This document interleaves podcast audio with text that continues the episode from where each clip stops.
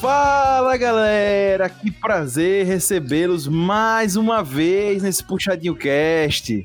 Eu sempre fico muito feliz em dia de gravação do Puxadinho Cast porque a gente recebe vocês, né? Uma oportunidade aqui para levar ao seu ouvidinho é, a nossa opinião sincera, né? Porque você já sabe que o Puxadinho Cast nada mais é que a versão em áudio do Puxadinho Geek, é o portal Puxadinho Geek que você acessa como você já sabe, www.puxadinhogeek.com.br. Lá você vai encontrar muita opinião sincera, muita opinião sincera sobre diversos assuntos. Né? Tem CD, tem série, tem anime, tem mangá. Cara, tem coisa pra caramba e é todo dia. Então, você nunca vai sentir só se você acessar lá o puxadinhogeek.com.br, beleza? Então, você já sabe, chega lá e curte. Galera, tem que sempre falar para você, tem que sempre estar tá lembrando aqui que além do Puxadinho Cast, o Puxadinho Geek tem outros podcasts como Puxando da Estante e o PG Quarta. Então você também pode estar tá curtindo esses podcasts aí no seu player, que tem muita coisa bacana neles também, beleza? E aí você descobre mais sobre o que eles são. Galera, mais uma coisa também, é, eu sou o, o menino do aviso, né? Sempre sobra para mim ter que ficar avisando, a galera que só vem papear e, e eu tenho que avisar. A gente sempre pede para você dá uma seguidinha, dá uma curtida, dá uma estrelinha, dá o que for aí no seu player de podcast pro Puxadinho Cast. Pra gente é muito importante que você comente, compartilhe, é, enfim, dê estrelinha. O que é que tiver no seu player? São tantos players, né? E aí você aproveita, dá aí a, a sua notinha pra gente, ajuda, porque isso é muito importante pro podcast, pra gente saber a sua opinião e para outras pessoas terem acesso também ao nosso podcast e poderem ter no, seu, no ouvidinho delas também o nosso conteúdo. Beleza? Então, dessa forcinha aí. E é isso. O episódio de hoje, vocês já sabem, vai ser aí um especial de Halloween, né? A gente tá muito empolgado e temos convidados especiais. E vamos lá. Outubro é o mês do terror. Para alguns, para outros é o mês do Augusto, que fez aniversário esse mês, não é mesmo? Exatamente por esse é o mês do terror. Talvez do horror até, mas enfim. Pois é, ele não respeita o meu momento. Esse momento do cast é meu, ele não entende, mas tudo bem. Com o Dia das Bruxas, no seu último dia, e hoje, o Puxadinho Cast saindo nesse dia especial, outubro, é quando estúdios e produtoras lançam filmes e séries horripilantes. Eu detesto esse nome, mas o Rob Telles queria botar esse nome aí, mas tudo bem. E quem nunca curtiu com os amigos um filme de terror? Quem nunca perdeu duas semanas de sono pensando que a sombra era o tio ressuscitado?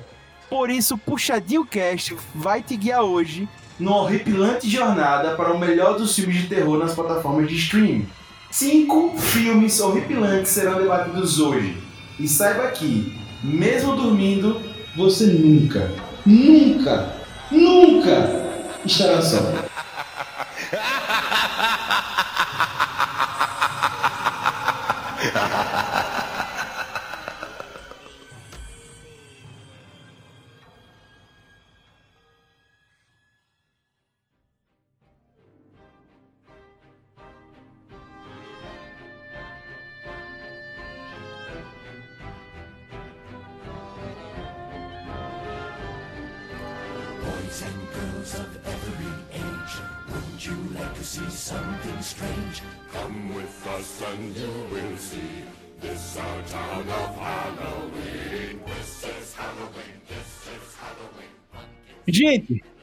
antes de eu apresentar as pessoas, já vou fazer um desabafo aqui. Eu concordei tanto com essa entrada do cast que eu posso dizer que um dos motivos de eu ser gordinho, né, para vocês que já me viram nas mídias sociais, é que justamente depois de assistir Emily Rose, eu parei de ir pra academia, porque eu ia pra academia de noite aqui no meu prédio.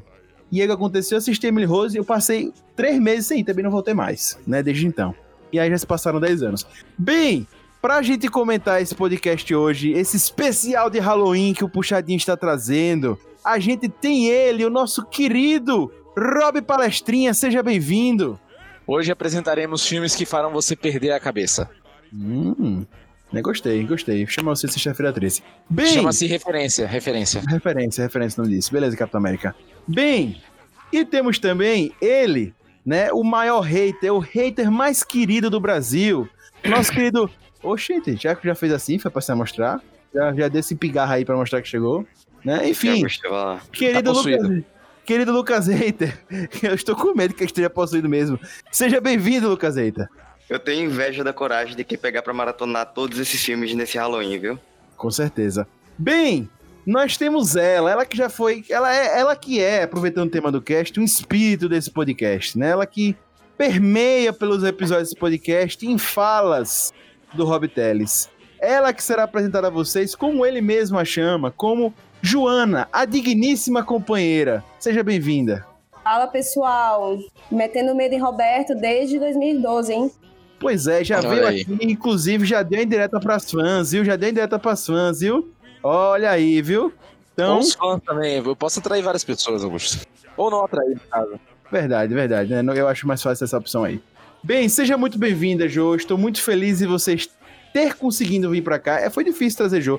Eu sempre digo que é difícil trazer as pessoas pro, pro- pro puxadinho? É muito difícil trazer as pessoas pro puxadinho. E Jo foi uma dessas pessoas. A digníssima companheira está aqui hoje, estou muito feliz. Seja bem-vinda, Jo. Obrigada pelo convite. Quase assinei um pacto de sangue, por isso estou aqui, mas enfim, muito honrada. Muito bom, muito bom, muito bom. Bem, também tô muito feliz. Esse que é outro convidado da noite, vindo pela primeira vez também pro Puxadinho Cast. Ele que fez recentemente o Puxadinho Talks com a gente, inclusive o episódio foi transcrito aqui em áudio, né? 100% áudio, que ele teve áudio e vídeo, né? Mas 100% áudio. Aqui pro Puxadinho Cast, no último episódio você viu, ele que vem direto das trevas, Felipe Castro. Seja bem-vindo. Opa! Minha frase é que eu sou um vampiro, Belo. Muito bom, muito bom. muito feliz também em ter você aqui, Felipe. Seja muito bem-vindo. E volte sempre já, desde agora. Já estou dizendo isso aí. Já tá me mandando embora, igual sempre. Não, não. É, tá bom, Porra, né? já dizendo oi, falando adeus, né, velho? Não, Porra, mas é já falando, é emocionado em ter Felipe aqui já. Muito emocionado, né? Muito emocionado. E pra você que é, que é fã aí do Puxadinho Cast, Felipe já tá quebrando aqui barreiras, né? Porque ele já teve no último podcast, né? Que ele não, ele não sabia quando gravou que iria sair, já teve no outro podcast, já tendo agora. Então tá tendo seguido, né? É um convidado que já tá vindo seguidamente, assim. Isso aí é três fantástico. vezes. É, exatamente, já pode pedir música no Fantástico. Já pode pedir música no Fantástico. Opa! É, mas enfim. Gente, como é que vai funcionar hoje esse episódio, beleza? Pra vocês que são fãs de filme de terror, você sabe que existe uma infinidade de filme de terror. Pra caramba, filme horripilante, aí enfim. E quando você fala de streamings, aí é que você sabe que tem coisa pra caramba mesmo, né? Então, o que é que a gente tentou fazer aqui? A gente tentou trazer alguns filmes com bastante relevância, e aí você pode considerar um clássico ou não, mas que a gente considera com bastante relevância, que teve, teve assim, uma, um, saiu nos cinemas, ou que muitas pessoas assistiram, e tentamos trazer algum desses títulos para vocês aqui pra gente comentar. Tentamos também pegar um, um mais antigo, a Maria um pouco também mais pra cá, de 2010 pra cá, mas enfim, tentamos fazer um mix pra trazer uma listinha pra vocês, pra gente debater essa listinha, pra quem sabe, quem já viu, poder dar uma degustada de novo, e pra quem não viu, quem sabe, se interessar e poder ver. Beleza? Obviamente, isso aqui é uma lista, a gente não vai conseguir adentrar e dissecar cada filme, e não é essa a intenção, mas é debater de boas pra vocês, beleza? E aí, já que, já que se você quiser procurar e saber, enfim, esses filmes que a gente vai comentar aqui estão ou na Amazon, que você inclusive pega o link aqui embaixo da Amazon Prime, ou no Netflix, que não tem link aqui embaixo, então Netflix patrocina nós, e da Telecine também, que nós também não temos link, então não adianta procurar embaixo, mas a da Amazon você pode procurar aí, beleza? Então esses filmes vão estar em alguma dessas plataformas, beleza? E aí a gente vai ver o quão assustadores e bons são esses filmes para ajudar você que quer ver um filme aí nesse, nesse Halloween ou para você que já viu todos e só quer estar aqui porque não tem o que fazer da vida, é isso aí mesmo. Beleza? Vamos nessa.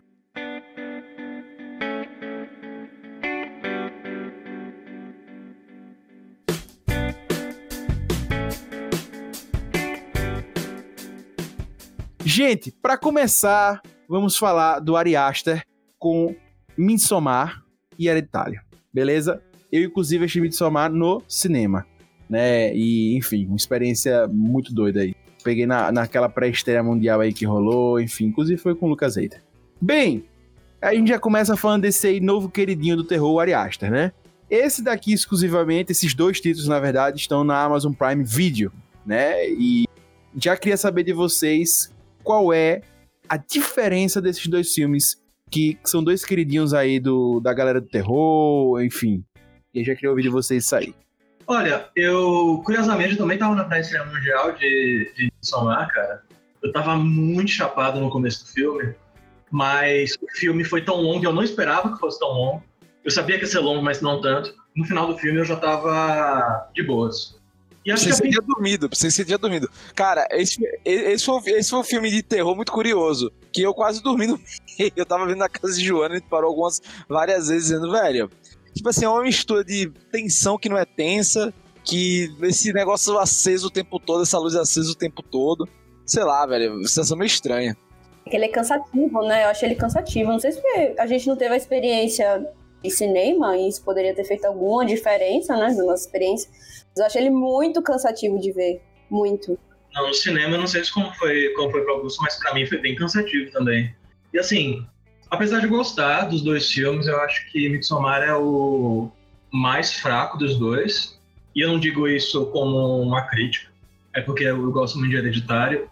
E eu tenho umas críticas, assim, mais pontuais em relação a Midsommar, porque eu acho que ele trata muito dessa coisa de vilanizar o outro, sabe? Mas são coisas muito, muito profundas. De outra, de outra vez, quando a gente for falar especificamente sobre Midsommar, ou de repente, se, se me chamarem para falar um pouco melhor, eu disseco. E Felipe, mas essa coisa mesmo do. Só para pegar esse gancho, esse negócio mesmo que você falou do dele dele ser isso, né? Do vamos dizer assim, e parecer que você põe muita culpa no outro ou algo assim, vale lembrar que o menino Ari Aster, ele tava terminando o relacionamento quando ele fez esse filme. Ele já tinha terminado, ele, Exato. ele usou como uma terapia pra botar pra fora esse negócio, que ele juntou as experiências tanto da ex dele quanto dele no filme, para mostrar os principais problemas e tal. Mas eu tô, eu tô falando mais dessa coisa do outro em relação a a maneira como tratam o, aquela, a, aquela habitação meio alternativa, meio riponga, no norte da, da Suíça, da Noruega, não lembro muito bem. É Suécia. Suécia, né? Isso. Pronto. Que tenta, sabe, transformar numa coisa assim, ah, são coisas muito diferentes, então a gente tem que aceitar, tem que dar uma ignorada, são costumes de outras pessoas. Então, assim, tem uma meta crítica ali por trás, dizendo assim, ah, como eles são brancos, a gente, a gente tem que dar uma ignorada. Sim. Porque já foi muito comum no, no cinema de terror fazer essa crítica de mostrar como, e até pisar na bola mesmo, mostrar como em reuniões racializadas, como é, o Holocausto Canibal, o Inferno Verde, Inferno Vermelho, desculpa, eles tratam pessoas negras ou então pessoas de comunidades originárias como se fossem selvagens e tal. Então, assim, por um lado, lá dentro, usa um tropo do terror que é muito batido, essa coisa de ah, o outro, o outro é violento, o outro é isso, o outro é aquilo, que é uma crítica ao outro. Inclusive, eu recomendo muito um podcast chamado DracoCast, que fala especificamente sobre o, o Ari Aster e Midsommar, que eu concordo 100% com os pontos que ele levanta, se quiser uma, uma dissecada mais a fundo, ouço. E partindo para o, o Hereditário, bom, eu acho que ele dá uma, uma ele deixa a peteca cair algumas vezes em relação às referências de ocultismo que ele tenta fazer. Por exemplo, eu não acho que seria sendo o nerd da, da, do ocultismo. Ele poderia ter colocado o Astaroth no lugar do Paimon. Seria, inclusive, muito mais assustador dentro do filme e teria imagens bem mais legais. Tem alguns momentos que são cômicos, tipo, é, logo no começo do filme diz assim, ah, não, eu espero que esse chocolate não seja de, de castanha nem de amendoim. Senão você vai ter uma alergia louca aí. Aí no momento que a menina vai pra festa, que os jovens estão usando droga e, e cultuando cão, e assistindo, ouvindo é, é, o DR. O DR. Aí a quantidade de castanha e de amendoim estão colocando no bolo, meu brother, eles colocam na sua frente, pô, numa certa cena ali, que eles estão picando um quilo de castanha com amendoim. pra você já saber que a menina vai ter alergia. É foda, Cara, mas com a minha atual situação de saúde, velho, até eu passaria mal com aquele tanto de castanha, brother. Você é doido, meu irmão. Nossa. Negócio absurdo, velho. Aquilo é um crime, brother. Colesterol puro, velho. É terror. Pois é. É. Sim, eu, eu, acho que eles, eles quiseram me enganar, tipo assim, ó, a guria vai, vai, vai ficar mal, então vai morrer, e vai ser por conta da alergia. Só que não, né? Acontece uma parada aí que eu não posso falar, que é só dizer assim, que uma galera no filme fica meio alterado e perde a cabeça, sabe? Isso, exato. A pessoa fica bem alterada. E tem uma cena muito divertida envolvendo um piano. Uma parte do piano. Mas assim, é, é, Hereditário é um filme muito bom, porque ele funciona de dois ângulos. Ele é um filme de drama muito, bom. Assim, caralho, que filme bom. Se fosse só um filme de drama, já seria um filme muito fodido. Porque a Toni Collette, que a, a, a interpreta a mãe, ela é uma atriz sensacional. Eu não sei como ela não ganhou o Oscar até hoje. Ela só não foi indicada por Hereditário porque é filme de terror e a academia raramente indica filme de terror. Raramente mesmo, pior para ganhar. E toda aquela coisa de a doença mental que está dentro da família, o problema da família ser uma família disfuncional, ser um problema de saúde mental que passa de pai para filho, de mãe para filho. Isso é fomentado no filme, inclusive, que é um problema de doença mental. Sempre, sempre fica correndo. A, a, até aparecer os elementos de terror mesmo, você não sabe. E aí, é doença mental ou é o capiroto? É doença mental ou é mochila de criança? Você nunca sabe. Então você tem que assistir o filme inteiro para saber. É, então, Felipe, é, que inclusive, é, esse, esse foi um dos questionamentos que eu tive no filme, tem vários, né? É como você falou, tem muita coisa. Que para mim o filme não foi tão cansativo no cinema, mas foi muito frustrante. Porque eu fiquei com muitas dúvidas e ele tem uma tensãozinha durante o filme todo que você pensa que a qualquer momento vai resolver. E para mim, é, enfim, assistam aí e vejam vocês, não resolveu e foi um pouco frustrante. Então, para mim, no cinema, assim, até que passou um pouco rápido. Tem uma parte ali que dá uma barriga, mas para mim até foi tranquilo, mas foi muito frustrante, porque eu fiquei com essas expectativas, com essas dúvidas, com esses debates, que para mim ficou muito tudo no ar e é isso aí. Ah, uma coisa que eu acho meio. É, é legal, mas eu acho meio assim que o Ari Aster faz no, no Midsommar, que eu acho meio. Sei lá, é legal, mas sabe aquele cara que quer parecer inteligente pra caralho? Tipo, eu sou, eu sou pica. E aí ele faz o quê? A todo momento, tipo, velho, olhe nos primeiros 15 minutos os quadros. Que estão tanto ah, na é? casa da moça e depois os panos. A história tá toda. Ele mostra a história toda contada nos panos e, no, e nos quadros da menina. O tempo todo. E tipo, Sim. velho, e, tipo, e, e, praticamente ele mostra: olhe como eu sou fodão em inteligência, é isso que você vai. Que, que vai acontecer e você não vai sacar agora, mas no final do filme você vai dizer: eita caralho, vai acontecer. E na verdade, não, todo mundo já sacou o que ia acontecer. É, eu acho que Hereditário ele é um pouco menos previsível, né, do que o Midsommar. O Midsommar, o Felipe pode me corrigir qual, qual o termo correto, mas me, incomodou. Me incomodou correto é como você quiser. Ai, que bom, obrigada, maravilhoso. Então vai ser Midsommar. é, e eu senti muito isso. Parece que o Midsommar, ele entrega tudo logo. E ao mesmo tempo ele é muito longo. Então você já sabe o que vai acontecer daqui a meia hora. E aí você fica esperando esperando. Então, João, eu tive a expectativa, eu tive a expectativa que eu falei, não, velho, não é possível que vai ser assim. Eu tava nessa expectativa, por isso que eu disse, eu fiquei muito. Porque eu, eu não sei se foi minha expectativa que foi alta demais, por causa do Hereditário que eu também gosto e tal, que, que eu já tinha ouvido falar muito bem. E muita gente falando desse filme na internet, galera elogiando, muito não sei o quê, papá. Aí eu fui pra lá e velho, vai acontecer algum tchan, vai dar o tchan, vamos, o final vai ser assim apocalíptico. Você fica o tempo todo esperando isso e não chega, pô. Pois é. Aí é isso. Pois é, você foi, você foi esperando o tchan, chegou o Gera Samba.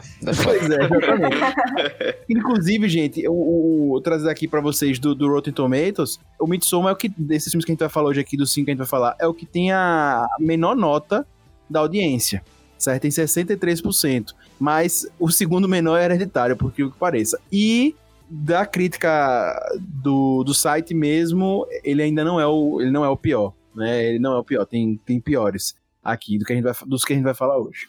E aí, já puxando hereditário, né? A gente falou um pouco aqui me soma, né? É... Eu acho que já tem uma outra pegada e é um filme mais interessante. Um filme mais cabeça. É, tá ótimas referências. E como terror, e como terror mais aterrorizante esse filme, hereditário. É, o, o Midsommar eu não acho nem aterrorizante. Ele, pra mim, ele tá mais pra, né, enfim, não sei. Midsommar é, teve momentos que eu me acabei de rir, pô. É, então, exatamente. Então, Midsommar é mais um, é, é, mais um suspense, né? É, eu também acho, mais pro suspense, assim. Um suspense até com algumas coisas meio... É, até a parte de horror, né? Que é a parte que joga também as coisas meio escatológico ali, né? Tem umas coisas meio, meio bizarras também. Sabe qual é o problema de, de Midsommar? Quem já usou droga, eu não tô dizendo que eu usei, quem já usou droga, sabe que você fica doidão e você acha que se passaram, sei lá, 40 horas e se passaram 5 minutos. Midsommar é exatamente isso. A galera toma droga, você toma droga junto. Parece que se passaram 40 horas. Floral brabo, meu irmão. Floral brabo. Tinha um cara aqui na casa que vendia os negócios desses. É Ou foda. seja, qual é a mensagem do filme? Não use droga. É bem isso, é bem isso mesmo. Oferecimento pro Erd. É, exato. Tá apoiando a gente hoje. Pois é, mas vamos lá pro hereditário agora. Vamos pe- pegar o hereditário. O que é que vocês acham? E já aproveitando pra fazer a comparação, qual vocês acham que é o mais horripilante dos dois? Hereditário. Hereditário, bem de longe. Hereditário, com pô, de longe. E mais divertido também. Rapaz, Midsommar. E aquele, aquela quantidade de gente branca junto é foda, velho. Dá, dá medo. É, mas o, o, o- pra, mim, o- pra mim, velho, mas assim, Hereditário me ganha com a cena de tirar a cabeça foda, assim, sabe? Tipo, você perde a cabeça vendo a, vendo a cena. A Rob não consegue fazer um podcast sem spoiler, gente. Eu tento, mas não tem Não, jeito. mas é que você fica, é, é, fica nas alturas e perde a cabeça. Meio que isso. Aquela cena é Bota, um pi nessa, nessa hora que é. Véi, mas é que essa cena é muito boa, brother, saca? E tipo, e só quero deixar uma coisa pra vocês, gente. Só isso pra vocês. Quando eu vi a cena, eu fiquei pensando, velho, é sério que isso acabou de acontecer mesmo.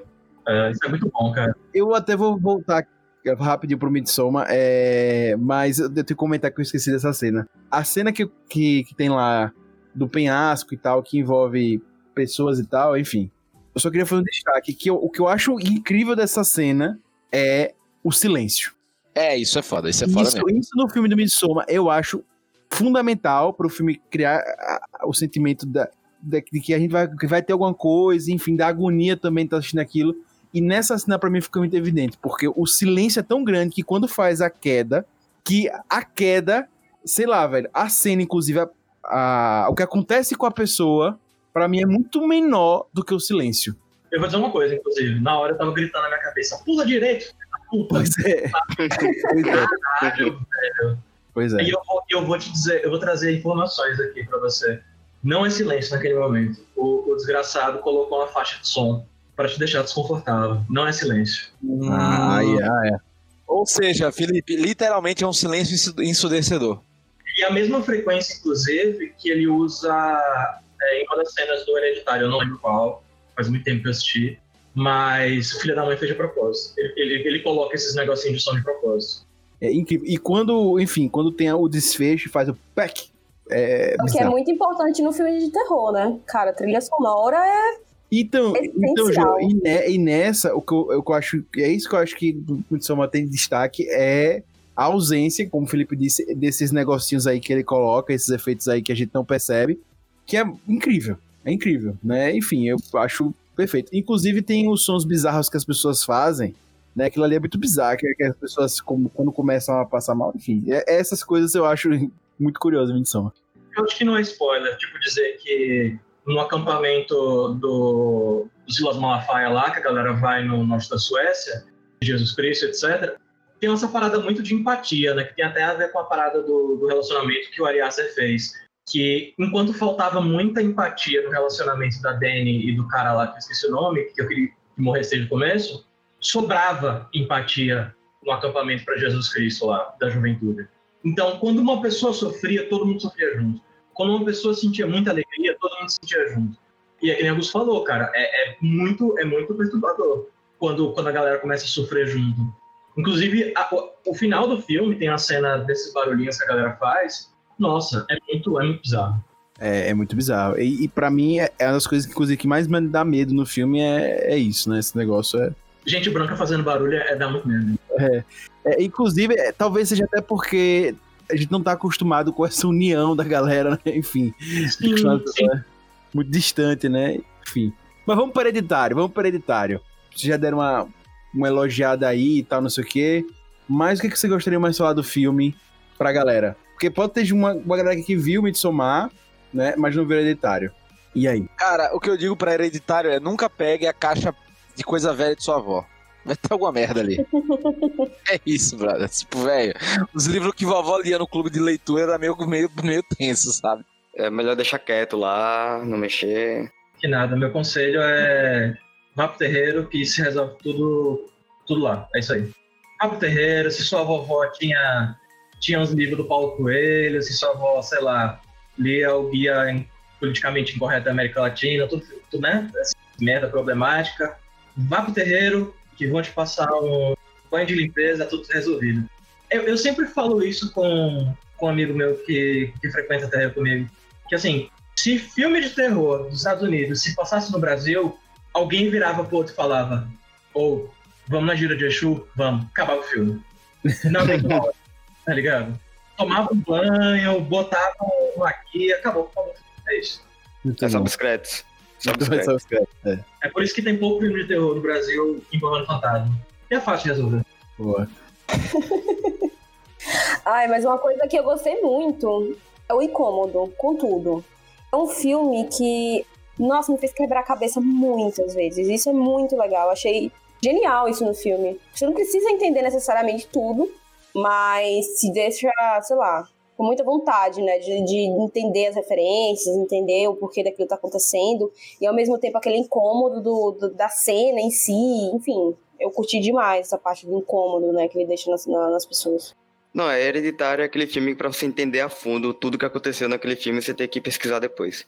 Porque ele não explica nada. 70 vezes. Rever umas É, 70 aí, vezes. aí- aí- várias vezes, aí- aí no, meio, no meio da pesquisa você invoca uns cinco demônios sem querer e é isso aí. Eu só tenho uma crítica assim real ao filme, tirando a parte da- das castanhas. Aquela narração em off do final não precisava. Tipo, Putz, total, verdade. Verdade. é um problema do filme. Grande problema mesmo. E aquilo ali tem cara de estúdio, sabe? Do estúdio chegar assim, não, bota uma narração em off no final ficar. Explica aí, explica aí, na moral, o final. Bota aí uma narração em off pra, ficar bem de boas. Explica pra pessoas como eu. Tira! Não é especialista. E aí, gente, puxando até agora Midsommar e Hereditário aqui pro, pra o comparativo pra roda, né? O que, que vocês veem nesses filmes, ou enfim, até outros da, da carreira do Aster, que estão fazendo ele ser hoje um queridinho no cinema, né? De, na área do terror, na, no gênero do terror, ele é um queridinho. E também o que, é que vocês veem hoje que caracteriza os filmes dele? O silêncio, pelo jeito, né? É isso aí. Não, mas, mas é isso. Eu acho que até o silêncio, né? O silêncio dele é uma das características. Que o Felipe, eu acho que falou nisso, né? Eu acho que o silêncio e esses efeitozinhos lá atrás, né? Esses efeitos silenciosos que a gente não percebe, eu acho que é uma característica dele agonizante, porque muitas vezes no filme de terror, principalmente nos clássicos e os que repetiram a forma, né? Tem aqueles. é, nas cenas tchan do filme, tem as músicas, alguma coisa que, que enfatiza aquela cena, e na dele geralmente tem esse silêncio ensurdecedor, que é esse barulhinho aí que ele coloca que eu mesmo não tinha percebido, né? Que o Felipe trouxe, eh, trouxe informação. Eu acho que essa é uma característica. E outra, é, lógico que existem várias, né? Mas que eu percebi é ser visceral, né? Muitas vezes ele é visceral nas cenas, é, escatológico mesmo, uma coisa é, realmente assim pra jogar na nossa cara de vez e, enfim, frente sair se quiser. Né? Eu acho que são duas características bem marcantes dele pra mim. Numa época que muito filme de terror voltou a ter final feliz, os filmes dele não tem final feliz. Isso é uma Verdade. coisa. É, é verdade, não tem final feliz, né? Hum, verdade. Mas ele não se importa em fazer um final feliz.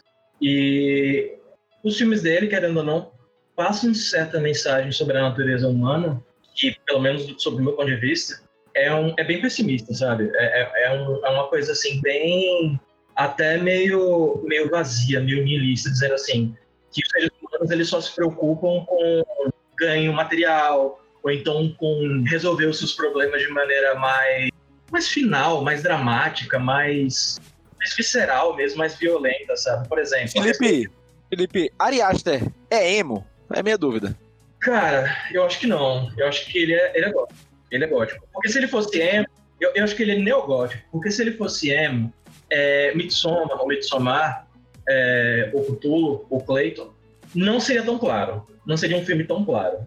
Na Entendeu? verdade, Midsommar, então, chega a arder os olhos. Exatamente. E arde os olhos mesmo, tá? A gente fica incomodado. Nossa, demais. Pois é, entendeu? Assim, então, assim, não dá, não dá pra saber muito do que vem por aí, do, do, do, do Ari Aster, né? Afinal de contas, dois filmes grandes. Mas, isso dá... As cores, tem isso de incomodar as cores, né? No, no Hereditário tem muito preto, tons de preto, pra caramba o tempo inteiro, que confunde um pouco, e é, e é a intenção. Ele brinca com a luz o tempo inteiro também. No Hereditário, o, o capiroto é a sininho lá, né, viajando. E no Mitsoma, a luz é uma parada que faz você querer, sei lá, morrer, que incomoda demais. No cinema, eu saí com os olhos ardendo. Eu não sei. É, Eu exatamente, exatamente também, Felipe. saí com dor de cabeça no filme. E eu vi também, eu vi umas 11 horas da noite, então, inclusive, eu saí desnorteado, né? Também. Eu tava loucaço e pensando assim, nossa, eu tô com fome. mas, depois eu, mas depois eu gostei, sabe? Depois eu, eu, eu voltei a mim, comia, eu acho que eu gostei desse filme. É, foi, como eu disse, pra mim foi mais assim. Agora, um outro fator dele que eu acho é, são que ele, ele tenta sempre passar uma profundidade no filme pra você sair lá com algo pra refletir, né, Pra você repensar. Aqui Midsommar, eu acho que diferente do Hereditário, ele tentou fazer isso demais e é, e acabou se perdendo e a gente realmente tem que forçar a barra pra gente sair de lá e, e, e ver que ele tava querendo falar algo. Em Hereditário, pra mim, isso é mais claro e, e etc. Pra mim, Midsommar, eu, eu entendo que tem uma mensagem ali, mas eu acho que você tem que realmente dar uma forçada e dizer, ah, cara, quero entender. Se você falar assim, não quero entender, é de boa você não entender, sabe, no filme ali. Mas o Hereditário não, o Hereditário pra mim é mais fácil. Se você querendo ali, você já consegue ver algumas coisas. Então, pra mim, é outra característica dele, né? E uma coisa que eu acho também, um traço dele são os finais. Né? Os finais ali do filme sempre tem. É um final que não é como o Felipe disse, não é nem um lance do final feliz, mas não é um ponto final. Ele sempre. Aberto. deixa- É, exatamente. Exatamente. Pronto, é isso. Vocês curtem coisa aberta? Filme de fin- com final aberto ou não? Depende, minha resposta é depende.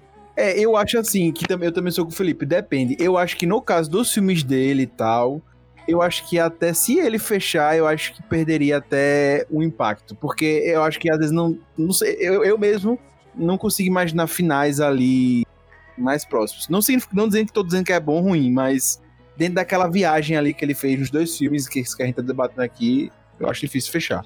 Agora, só pra finalizar, ele é um puta diretor de ator, né? As atuações em geral nos filmes, principalmente das protagonistas, obviamente, ele pegou protagonistas excelentes. Mas assim, porra, a- as duas são muito boas. Isso é louco. Aí, em contrapartida, os, os, os homens são péssimos, né? São, assim, eu não sei se era, foi de propósito, mas eu achei tão sem sal nos dois filmes com as pessoas. Eu acho que as atrizes eram tão boas que mesmo os atores tendo atuado de uma maneira normal, deu uma. Buscava, né? Sabe? Pode ter sido também, verdade. E assim, Exato. é, acabou falando até de um ponto principal, né? Sobre as atrizes.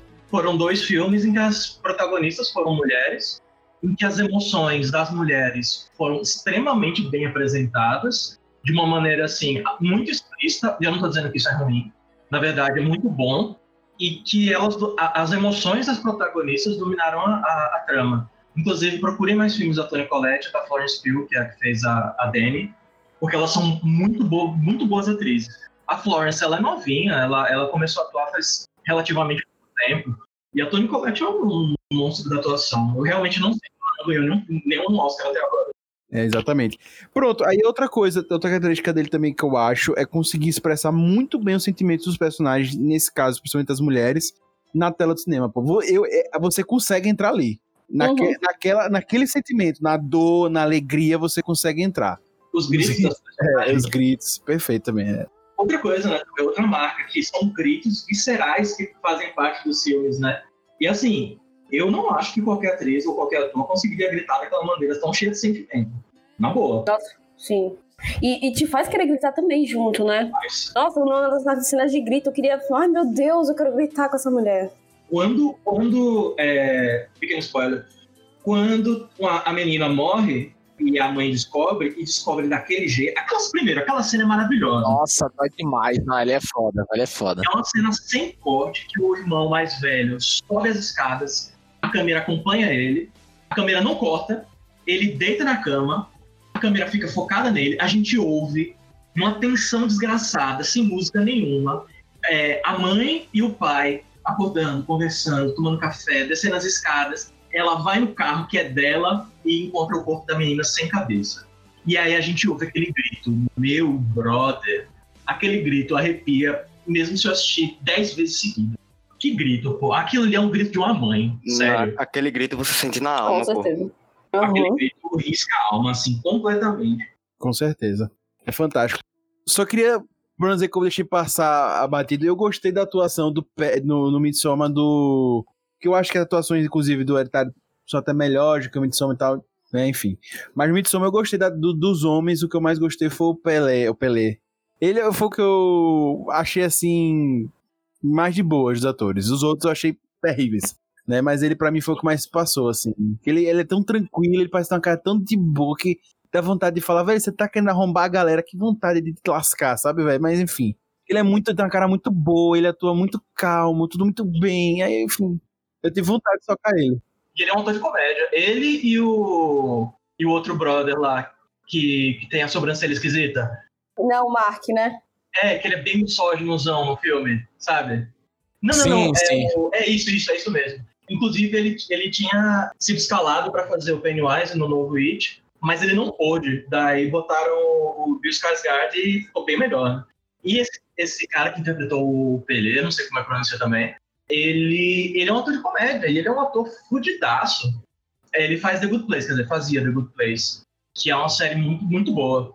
É, tem uma, tem uma, uma membro aqui do cast, Gilbert ama essa série. Enfim, É, é, eu sei, é ela que me indicou. ela, ela ama isso aí. Se ela, ela vê isso aqui, ela fica, enfim. Só pra, pra gente encerrar esses dois filmes, Joana, você prefere que você tava falando ali, você prefere filme que termina no filme ou não termina? Ah, então, eu tô, eu tô que nem o restante do pessoal, né? Que nem o Brasil. Depende. É, beleza, tranquilo. É, eu gosto de filme que termina, mas quando tem que terminar.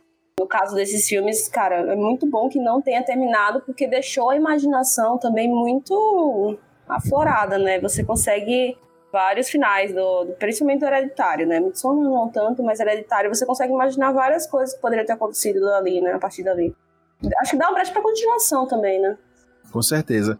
E espero que não tenha, inclusive. É, também. Espero que não. É, acho que tá bom a história aí. Se fizer outro, estraga. E aí eu gosto, tem um momento print aqui, momento print que é as pessoas printam o áudio e aí eu quero ser bem polêmico agora. Antes de ir pra próxima parte, duas coisinhas. A primeiro momento print é, gente, vocês acham que o Ari Aster realmente merece ser o queridinho do terror no momento? Sim ou não, apenas isso só para as pessoas printarem e poder jogar vocês. E aí? Não, Não. não. Eu ia dizer mais ou menos, mas é, vou, vou não, eu tô, tô aí com o povo. Não. Beleza, no futuro a gente acompanha o Puxadinho Cash, que a gente vai trazer esse debate sobre o Ari Aster mais profundo. E a segunda coisa é que você sabe que a gente adora momentos prints e a gente adora criar escala aleatórias nesse podcast. E a, e a escala aleatória do dia é: vocês conseguiram dormir depois do filme de 0 a 5? Conseguiram dormir ou não? 5 dormiu muito bem, 0 não dormiu nada Cara, bem. Mitsumar Eu 5. dormi até demais. Dormiu demais. Rapaz, eu não consegui dormir porque foi tanto claro que eu tive que dar uma desacelerada no cérebro pra poder cochilar, velho. Porque... Mas não foi por medo, não, galera. É isso daí. Sei lá, a luz te fudeu, né? É, foi a luz que fudeu. Dormi lindamente. Eu também, nos dois casos. Nos dois casos. Midsommar e não é nem piada. pô. Agora, tipo, her- hereditário você dorme, mas você fecha o olho e não abre mais. Eita. Como assim? Você morreu, então. Porque. Não, você, Tá fazendo isso. você fecha o olho, você fecha o olho e só abre quando acordar no outro dia, porque pode aparecer alguma coisa no escuro quando você abre o olho. É, o Ah. Hereditário me, me, me deu mais, me deu mais medinho, assim. Então, medinho, Eu- então, medinho. é, é, exato. Assim, eu, eu, eu, em minha vantagem, eu assisto filmes de por muito tempo. Não é que eu sou fodão nem nada, é que eu tô acostumado. É, Mas exatamente. se eu não tivesse acostumado, talvez eu, eu ficasse com o hereditário por conta daquela cena, spoiler rapidinho, da mãe batendo a cabeça no teto do, do Aquilo ali, é muito Aquela, aquela cena é muito boa. assustador, velho. Muito bizarro. Aquela aquilo cena é muito, e, e o som, a direção de som desse filme é muito bom. Ele tem, tem, tem, tem, tem, tem, tem, tem, tem, tem, tem. E o menino encosta a cabeça assim no, na, na porta pra saber qual é. E aí a câmera vira de cabeça pra baixo e você vê que é a mãe no teto batendo a cabeça. Meu brother. Aquilo ali é bizarro. Inclusive, é, hereditário, em questão de cinematografia e direção de câmera, é muito melhor que o Midsommar. Aquelas paradas de entrar na maquete, de sair de maquete, de você achar que as coisas são muito maiores do que parecem ou muito menores do que parecem, é muito, muito foda. Sim. Ó, eu tô que nem o Felipe também. Dificilmente alguma coisa vai me deixar com medo. E quando eu tenho medo, eu eu fico muito empolgada com esse medo. Eu me prometi começar fazendo isso no cast e esqueci, mas temos aqui Joana e Felipe da bancada Fodões do Terror e da bancada Cagões, eu sou o líder, mas seguido ali do lado Lucas Reiter e Rob Teller estão logo atrás de mim. Todos os três são cagões aqui. Por isso que a gente teve que convocar esses convidados, porque essa bancada É. aqui só tem cagão.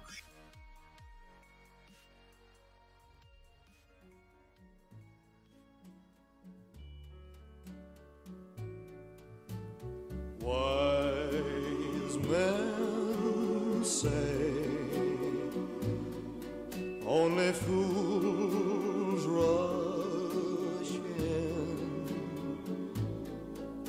but I can't help falling in love with you. E aí, seguindo no nosso ranking aqui, né, é, de filmes que a gente recomenda, a gente falou aí de Midsommar e Hereditário, dois filmes pra você estar olhando aí, mas também trouxemos Invocação do Mal 1 e 2, né, e, e já tem continuação aí, né, com dos os filmes e tal, mas a gente trouxe esses dois aí que foram, fizeram bastante, principalmente o 1 fez um, um fuzuê muito grande, teve até pegadinha do Silvio Santos, etc, enfim. Melhor que o segundo filme, inclusive, a pegadinha do Silvio Santos. É melhor que o segundo Rapaz, não fale isso não, que o João é fã do segundo filme, hein? Não, eu sou mais fã do primeiro, já dando spoiler. Mas é que o segundo me marcou a trilha. Isso, eu, tô- eu concordo, eu concordo. É, eu, disse, eu não disse que o filme era ruim, disse que a pegadinha do Silvio Santos era muito boa. É, então, Olha aí, olha aí, olha aí. Jogo de mentes. É, vamos lá. James Wan é, é o cara, né, o rei das franquias de terror atualmente, né? Beleza? Ele até, ele antes de brilhar com Velozes Furiosos, ele criou a franquia Jogos Mortais e Invocação do Mal e seus derivados. E aí, pra você que tá perdido ou não tá lembrado mais, porque até eu tive que forçar pra lembrar que é Invocação do Mal, a gente tá falando de Annabelle, amigo. Annabelle, lembra da bonequinha, aquela bonequinha do capeta? Beleza, então. Aquela ali é isso aí que é Invocação do Mal. Você tá esquecido, né? Porque eu mesmo já tinha esquecido o nome do filme, só lembrar da Annabelle. Né? Deus é mais. Mas enfim, e também a freira, né? Inclusive, informações aqui em off, né? Do nosso repórter em loco. O editor já mandou mensagem aqui pra mim, do cast, o editor Vulgo Lucas Reita, já disse: Eu vou ter cagaço editando esse cast. Ou seja, né? Vocês vejam o nível de cagaço do cara. Mas Você tudo tá me denunciando aí, né? Esse cast é quase uma feijoada, então, né? Pelo É, amor de pois Deus. é. Gente, James Wan faz o melhor jump scare do cinema hoje, dos filmes e tal. Vocês acham que ele é o cara? Não. Ai, eu sou Eu suspeita, gosto, eu cara. gosto muito, velho. Eu gosto muito desse Porque filme eu amo a temática de filme que ele faz. Então, Eu gosto muito, mas eu não. eu, eu não acho que ele é o cara, mas que, putz. Não, mas peraí, peraí, vamos lá, vamos lá. O, o, o cara do, daquele susto que tá cantado, só que você toma do mesmo jeito. Joana, você se cagou com a cena lá da, da Annabelle, porra, do. Então, mas eu amei Ô, isso. É porque o terror, o terror dele não tá focado no jumpscare, né? O ju- jumpscare não é a fonte do terror dele, né? Também tem a É, e questão a da atmosfera que ele cria, Ele etc. faz o melhor. Sim. É, é, ele cria a melhor versão antes do jumpscare. Tanto que ele, ele te nega o jumpscare várias vezes. Ele é aquele cara que você olha pra janela não tem nada. Você, aí a câmera olha pra janela, aparece o capeta. Daí você olha pra janela, não tem nada. E aí você olha pra janela de novo, tem o capeta. Aí você pensa, o jumpscare vem aí. Aí você vira pra porta, e aí, não tem o capeta. Aí daqui a pouco o capeta sai de dentro da camisa do cara. Do nada, assim, sabe? Do lugar que menos você esperaria. É tipo assim. Ha! Pegadinha do capiroto! E esse cara, aquela cena. Eu, eu cheguei a comprar o DVD da Annabelle pra ver os extras. De como eles filmaram os aquela cena da escada. Gente, aquela cena. Esse Puta dinheiro no que gasto. Tipo isso. É só aquela cena rodando ao mesmo tempo, a da escada. Diga aí. Sério? Sério, só duas câmeras ao mesmo tempo. Pô, Aquilo ali me marcou dias, cara, mas eu amei, assim, a sensação. Sim, também. Inclusive, Felipe, você comprar o DVD me lembrou de uma frase épica que eu ouvi no cinema assistindo Atividade Paranormal 2. Estava no cinema, eu do meu lado tinha uma pessoa Ah, aparentemente lembro disso. religiosa, muito cristã, e segurando na cadeira, boa. ela gritou: Ave meu Deus, Ave Maria, sei o quê. Eu tô Sangue de pagando. Jesus tem poder. Sangue de Jesus tem poder, eu tô pagando pra ver atrocidade no cinema. Então, eu não pagaria pra ver atrocidade nas cenas extras. Então, de Jesus tem poder. Então, eu não faria isso. Bem, eu vou falar a verdade assim, gente. O James Wan pode ser incrível, etc. Vocês podem falar o que vocês quiserem dele, mas na verdade, o cara, o Bambambam, Bam Bam, é o designer da boneca, que eu já procuro o nome desse cara, não sei quem é. Meu irmão, porque aquela boneca Isso é verdade, velho. Porra, a, a boneca na vida real é decepcionante, velho. é decepcionante. Mas aquela ali, meu irmão, aquela ali assustou até. Deus é mas quando ela aparece, quando já tá no cartaz, quando você vê ali, brother, não, velho. Você já sabe que não vai ser uma coisa boa, né? Eu fico pensando a pessoa pra achar aquela boneca bonitinha e brincar com ela, pô. Cara, mas se você for em algumas casas tipo, de pessoas mais velhas, é o tipo de boneca que elas vão amar É, ter. velho. Porra, Deus minha, é minha, mais. minha avó, minha avó é mais velha, ela agora tá colecionando, né? Essas bonecas assim, meio horripilantes. Que, que é, não, que ela disse que são as filhinhas dela. Que ela fica conversando é com os negócios. com minha avó. Que é isso, brother? Eu só entrava com a Bíblia em casa, se, se, se minha avó fizesse. Pois é, é, irmão, você é doido. Pagando pra ter atrocidade em casa, tá vendo, pô? Ai, mas eu, eu amo, gente, sério. Eu adoro filme que, que trata dessas coisas. Amo tomar susto. Acho muito legal a experiência. Eu pensei que conviver com o Hobbit já era suficiente. Por isso ela tá oito anos tomando susto, bonitão. Então, por isso tá que eu tô dizendo, pô. Não, porque ela gosta de tomar susto. Eu sou É, mais do ué. terror do, do, do Ari Aster, que é só atmosfera, terror psicológico, etc. No jumpscare eu não gosto, não. É, eu Nossa, não gosto eu de amo. terror. Eu não gosto de terror. Eu assisto, assim, porque às vezes eu gosto de me desafiar, né? Eu tenho aqui com o coach, o coach que habita em mim me pede, vá lá, Augusto, se supere, mais um dia, né? Sai e eu da vou sua zona sempre de volto conforto. arrependido. É, sai mesmo que eu sempre volto arrependido, pô. Eu sempre volto acabado. Agora, confesso que depois de ver alguns Ou filmes. eu seja, seu mais coach de é um merda, né? Seu coach É, meu coach meu coach anterior não tá funcionando. Mas eu confesso que eu já tô um pouco mais resistente, né? E é, eu já tô vendo mais de boas. Ótimo, então o próximo Vocação do Mal a gente tá junto pra ver. Então, né? Confesso a vocês que o último que eu, assim, realmente saí destruído, olhando assim, dias pra trás, com muito medo, sempre eu volto assim, mas o que eu fiquei mais assim foi a Atividade Paranormal 1. Porque eu pensava até então que tinha sido que era real aquilo ali. Não sabia que era fake. Aí, meu irmão, eu voltei, né, nem querendo conversar com minha mãe, porque eu não sabia se era real ou não. Então vocês acham que o fato de ser real também ajuda? Quando, quando aparece baseado em fatos Ah, aí, reais? aí é tenso, velho. Aí é melhor não assistir. Aí é melhor não assistir. É melhor Aí é que eu gosto, que depois eu gosto da história, do que aconteceu. Nossa, gente, eu amo isso. Aquela mansão mesmo lá, como o nome é a. a pô, Dos Winchester? é dos Winchester. Pelo amor de Deus. MTV, né? Não, pelo amor de Deus, gente. Chega dessa mansão. Eu não aguento mais. Não, não é de ruim, não. É de medo mesmo. É, aquela moção é bizarra. Gente, vocês sentem que tem nesse- na- nos filmes é, James Wan uma empatia, é, um carisma nos personagens ou não tanto? É, Eu acho que muita gente sentiu o carisma da Annabelle, né? Eu, eu acho. A Annabelle, inclusive, é namorada do Babadook. Nossa! Porra, olha que coisa. essa parada que é, uma galera, eu não sei se foi na Austrália ou na Nova Zelândia, que eles fizeram uma campanha é, LGBT dizendo que a Annabelle é, é- é lésbica e o Babadook é gay. Cara, melhor coisa possível, pô. E aí eles viraram um símbolo, pô, da parada gay nesse lugar. Eu achei Gente, tudo de bom. Caramba. Agora assim, eu, eu, eu, eu, eu chipava a Annabelle com o Chuck, mas pode ser também. Não, nossa, amava o Chuck. Pois é, Annabelle com Chuck. não, o Chuck é muito velho, na verdade, porque ele era um, um serial killer que fez um ritual satânico pra habitar no corpo do boneco. Ele é velho demais pra ela. Ela, ela é um demônio criança. Tem que. Ela é um demônio inocente, Felipe. Ela é um demônio inocente. Não, ela é não um é- demônio inocente, pô. O, o que eu acho assim, só pra vocês verem a qualidade do designer do boneco, Chuck, gente, por favor, né? A Annabelle é outra estrutura, pô. É outra estrutura. Ela já, ela já bate o cagaço de início ali, pô. É, Você já olha pra ela, o olhar, quando ela vira a cabecinha, tim, você, meu irmão, é na hora ali, um litro que sai dentro de você pra, pra fora. Mas salvo engano, a, a boneca era bonitinha no começo, depois é que foi, ela foi se estragando, né? Meio que isso. Mas pra mim, ela sempre foi daquele jeito ali macabro. Eu sempre bati o olho pra ela, já tinha medo. E sem zoeira. Augusto, nem Chuck e nem Annabelle, cara. Melhor designer do fofão. Isso sim. É verdade, é verdade. O fofão é tão bom que vem até com a faca, né? É verdade, é verdade, é verdade, é verdade.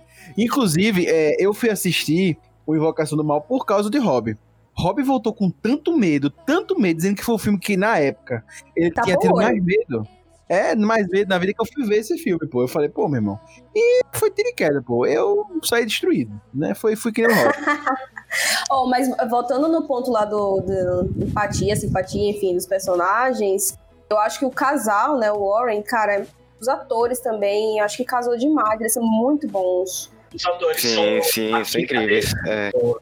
É, o, Porque, pra mim, ó, para pra pensar que nos filmes de Invocação do Mal, você lembra muito do casal. No filme, tipo, da Annabelle, né, ah, as outras franquias, você não lembra nem que- de quem são as pessoas. Você lembra só da Annabelle, da Freira, enfim, dos personagens, né, de terror. É, realmente, é. É verdade. Inclusive, é, é, eu eu acho que isso é um traço mais até de Hollywood mesmo, os filmes de Hollywood e tal. Eles fazem, eles fazem esse carisma, fazem esse envolvimento que, por exemplo, o Ari Aster não tem tanto. Lógico, você se envolve ali com os personagens principais, tá? Mas não tem esse toque que você tem com os personagens principais de James Wan. Que até mesmo tirando a onda aqui da Annabelle e tal, tem um carisma além desse, dele- desse casal, né? Que pra mim fica muito enfático. Inclusive, os dois são muito bons. Mas também a Annabelle mesmo ficou marcada, né? Ela tem o, o- do jeito dela, o carisma dela, ela- você cria ali um. Um- Ela é bonita, vá, é, quando- é, eu vou, vou dizer isso não, mas enfim, essa peste depois aparece aqui de madrugada, meu irmão. Eu não vou mentir, não. Depois desse filme, sério mesmo, gente. Tô, vou falar uma real aqui. Eu tirei as bonecas de minha irmã de casa. Mas é bizarro porque ficou. Tem uma boneca dela que tinha uma. Como se fosse um carrinho de bebê. Esse carrinho de bebê ficou aqui, velho. E eu tenho medo desse carrinho de bebê, velho. Sério? Depois o negócio começa a andar sozinho de noite. É, pois é. Eu tenho algumas histórias com, com, com Brinquedo Assombrado. E quando eu tava no cinema assistindo Invocação do Mal, e depois o 2, Annabelles, no plural, né? Porque foram muitas Annabelles já. é, eu lembrei dessas histórias e no lugar de ficar com cagaço, eu fiquei pensando, pô, onde é que tá aquele brinquedo? Eu queria brincar com ele de novo. Lembre, gente, de a gente não convidar Felipe mais pra ele não falar essas coisas, porque eu já não vou dormir hoje. Eu não vou dormir mais hoje. Eu ainda vou editar isso aqui. Cuidado quando você fechar o olho. Deus é mais. Gente, vamos lá, né? Saindo de Annabelle, vamos pra nossa linda escala. Vamos pra nossa linda escala do. Vocês conseguiram dormir depois desse filme? Eu já vou dizer logo, do 0 a 5, eu, eu dormi mal pra cacete depois do primeiro, então vou dar aí um 1. Né? Eu dormi mal pra cacete. É, realmente não consegui dormir, né? Porque Annabelle 1, Invocação do Mal 1 é, pra mim. O 2 também já me deu cagaço, mas já foi um pouco menos. Mas enfim. Eu, no, nos. Deixa eu ver. No primeiro dia que eu vi o filme, tanto a Annabelle, mesmo quando eu vi os filmes, Annabelle e o Invocação do Mal, primeiro, é, eu não consegui dormir, mas porque eu fixei naquelas duas cenas. A primeira cena da, Ana, da Annabelle é aquela que a gente já comentou, né? Do, do elevador e tal, do demônio. E a do Invocação do Mal, cara, aquela cena do demônio em cima do guarda-roupa Porra, muito bom. é Caralho. sensacional. E o meu guarda-roupa enfrenta a minha cama. Então, tipo assim, eu Deus acordava é na mais. noite. Eu acordava na noite, olhava pra cima, sabe? Era bizarro, mas aquela cena é muito boa. Puta merda. E aí, Roberto, vai visitar a Joana? Porra, é isso aí, velho. É por isso que eu não dormi na casa dela. Eu tenho uma história interessante sobre Invocação do Mal, que logo depois que eu vi o filme, eu tenho minha mesa de estudo lá de minha cama, né? Que tinha notebook, uns papéis, livro em cima. Eu dormi, quando eu acordei no outro dia, tava tudo da mesa no chão. E arrumado, não, não espalhado, como se tivesse caído mesmo. E sujo de cocô. Aí foi o gato. Aí, aí é o gato. Aí é certeza que é o gato. Se foi isso, foi o gato mesmo. Fiquei com muito medo, velho. Muito medo. Invocação do Mal foi o filme que eu mais tive medo até hoje. É mesmo, cara. Pra mim foi Emily Rose, ainda mais sabendo que aquela história é Eu real aí. Tem uma lista pra passar pra vocês, então. Vou fazer com Joana. Eu não, eu não me caguei tanto, não, mesmo. Fiquei assim. Não se cagou o quê? Vocês na época foi o pior filme que você tinha visto? Não, pera, pera. Eu vou, eu vou esclarecer o fato agora. Ele não se cagou porque ele não viu, ele tapou o olho o tempo todo. Então, assim, Aí realmente, né? realmente difícil. Vai ficar fácil, amiga. Vai ficar Que fácil. estratégia, irmão. Você que ficou aí sem dormir, otário. Porra, eu, eu- fui pro filme nem que ir pro filme. Fui forçado aí pro filme. Literalmente o que os olhos não veem, o coração não sente. Não, não, eu, assu- eu assumo que eu tapei o olho quase o filme inteiro em A Freira. Ah, eu Sério? achei mais de boas a feira. Ele é ruimzão, cara. Eu achei ruimzão. É, também eu É, achei. pra mim, o pior personagem é a Freira. É, também. Podia ser muito bem aproveitado, mas não foi. Poderia. Uhum. E você, Felipe? Cara, eu não dormi depois de Annabelle, mas foi por um bom motivo. Eu fiquei muito empolgado com aquela cena do, do elevador e da escada. Tipo, eu não dormi de medo. Eu fiquei, caralho, como é que será que fizeram essa merda? Aí eu fiquei procurando no YouTube pra ver se tinha vídeo. Fiquei procurando pra ver se alguém já tinha dissecado. Aí quando eu olhei pela janela, caralho, já, já amanheceu. Pô, sei lá, vou assistir de novo. Aí eu assisti no- na biblioteca do Paulo Coelho e Achei que você tinha olhado pra janela e falou: Caraca, olha um bicho aí. É o mais provável, né? Pô, pô, cara, entra aí. Vai pegar um- uma viagem. Ai, Deus é mais. E aí, gente, hereditário dessa nossa lista é o que tem maior nota da crítica do Rotten Tomatoes, mas o que tem assim uma média muito boa são esses dois, né? Tanto Invocação do Mal 1, que tem notas melhores, tem 86 para crítica e 83 para a análise da audiência, e 80 a- o é, Invocação do Mal 2 e 81 da audiência. Então tem notas muito boas, né? São filmes bastante elogiados pela, pela crítica e também pelo público. Então, vale aí a pena pra você. Ah, pra quem quer passar bem, pra quem quer passar bem esse Halloween, só dica top aqui.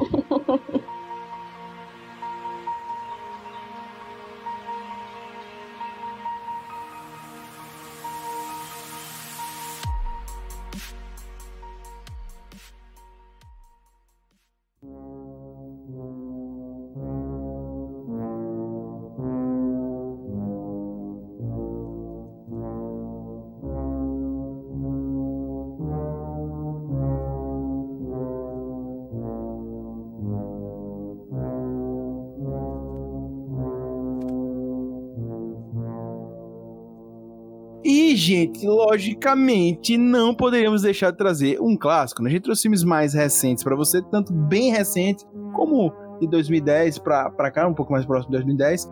Mas também trouxemos um clássico que é pra você procurar aí nos seus streams e afim e tal, que é o Iluminado. É, o Iluminado, acho que muita gente aí já, no mínimo, já viu alguma cena Iluminado ou, ou ao menos já ouviu falar do filme, porque, enfim, é, tem, tem muitas, muitos memes, muitas coisas envolvendo aquela cara de Jack Nixon, enfim, é, no filme.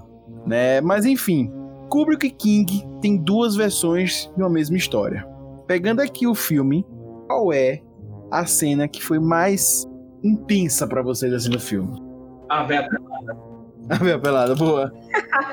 é porque eu não esperava quando eu assisti o filme. Eu não tinha lido o- eu não tinha lido o livro ainda. E eu fui assistir o filme, assim, zerado. Porque eu queria, né? E aí a véia pelada me pegou de surpresa. Não, vou- não, não por ser uma véia pelada. Que por si só surpreende. Você nunca espera olhar pro lado e ter uma véia pelada, né? Mas me surpreendeu bastante. Uma coisa que cara, me marcou. E eu, a cena que eu acho assim, a clássica, né? Here Johnny, né? Here Johnny é aquela cena que o é, faz é fantástica. Inclusive, falar de uma cena só eu acho complexo, porque Jack Nixon tá incrível em diversas cenas. Eu, eu adoro ele nesse, é, nesse papel, mas também uma cena que ele não está e é clássica, mas que é bizarríssima, velho. Porra, inclusive Slipknot tem um clipe que é, eu acho que é Wait and Bleed, que é aquela cena do menininho andando com aquelas duas. Aquela cena ali, velho, da, do take Das gêmeas? Da, da gêmeas. Ah, da Gêmeas ali é bizarríssimo. Pra mim, pra mim é o moleque lá falando com ele e atrás o tiro de escopeta e o Kurt Cobain ali atrás na cabeça do moleque. É bizarro. É, é um filme muito perturbador, né? É verdade, quando aparece as gêmeas lacração, é foda. É foda. E, velho, a cena, a cena que ele, que ele que é do, do- que ele fala, né, lá na porta, e que ele quebra e tal, não sei o que. Aquela cena inteira, a música que rola. Puta merda, gente, aquilo ali é bizarro. Ali você realmente parece que está numa loucura. É incrível. É Tem uma incrível. versão lo-fi dessa, dessa cena. Uma música lo-fi, é muito bom. A música? Sério? Não, tá de sacanagem, velho. Que tem isso na internet, velho. Puta que pariu, velho. Tem que acabar com, tem que acabar com a internet, bro. É, pô. Eu não sei qual canal do YouTube, não, mas eles pegaram várias, várias trilhas de filme e vários pedaços de trilha fizeram uma versão lo-fi. E fizeram dessa. Cara, é muito bom. A dessa do Exorcista é. Sim, sabe? E pra vocês, os outros, quais foram as cenas assim que vocês ficaram mais impressionados com o Iluminado? Sei que tem várias. Ah, eu tô com essa aí da- das menininhas. A menstruação na- lá na, na Sim, escada. é um clássico. Ah, ali é. Mas, assim, eu fico com as menininhas também no corredor. É, e a gente começou falando, né, que existem duas versões da mesma história, porque o King odiou o filme, né? Ele é um cara muito de boas, né, com que adapta as obras dele, não sei o que, barará, barará, mas ele não participou do desenvolvimento do filme e ficou diferente. Então, um dia também, quando a gente trouxer o Iluminado, que acho que até é um filme que vale a pena a gente trazer depois pra comentar no Shadowcast, a gente entra mais nesse ano, mas é bom você já saber disso. mas isso não tira a para mim a obra que é o Iluminado o filme, né? Não, não tira para mim. Vou, vou fazer uma pergunta aqui pro especialista, o especialista Felipe. O que é que você diferencia, assim, tipo, no estilo do Iluminado pros outros tipos de filmes? Tipo, pro. Isso que a gente fala hoje, né? É, tipo, é, pros mais modernos. O que, é que você acha que, que tem de diferença e tal, além da, obviamente, da tecnologia? Eu acho que a principal coisa que já não existe hoje em dia, mesmo o Ari Aster, que tenta até recriar esse tipo de coisa, é o pace, né? A velocidade do filme, a, coisa, a, a maneira como as coisas se passam. Eu vou dar um exemplo, bem, bem explícito, assim, bem pra gente sacar. Quando o Jack Torrance, ele sai de uma parte do hotel, a câmera acompanha ele saindo pela porta, passando pelos corredores, subindo as escadas ou pegando o elevador. Aí depois ele passa por outro corredor, ele entra pela porta. Quando ele vai perseguindo o, o filho dele, ele, o- ele vai atrás e aparece o menino correndo e ele vai pelo outro caminho. Hoje em dia, maluco, menino saiu por uma porta, a câmera já tá na porta onde ele tá entrando. Exatamente. Então, assim, o pacing é a principal coisa que, que, que mudou. A segunda é o close no- na cara dos personagens. Naquela época, era muito central que você se focasse muito na cara dos atores para que eles passassem a, a emoção da melhor maneira possível. Hoje em dia, a gente já tem uma tecnologia muito melhor para acompanhar o movimento e o tamanho do corpo dos atores e pegar o fundo. Então, hoje em dia, querendo ou não, a atuação tá tanto no corpo quanto no rosto, sabe, dos atores.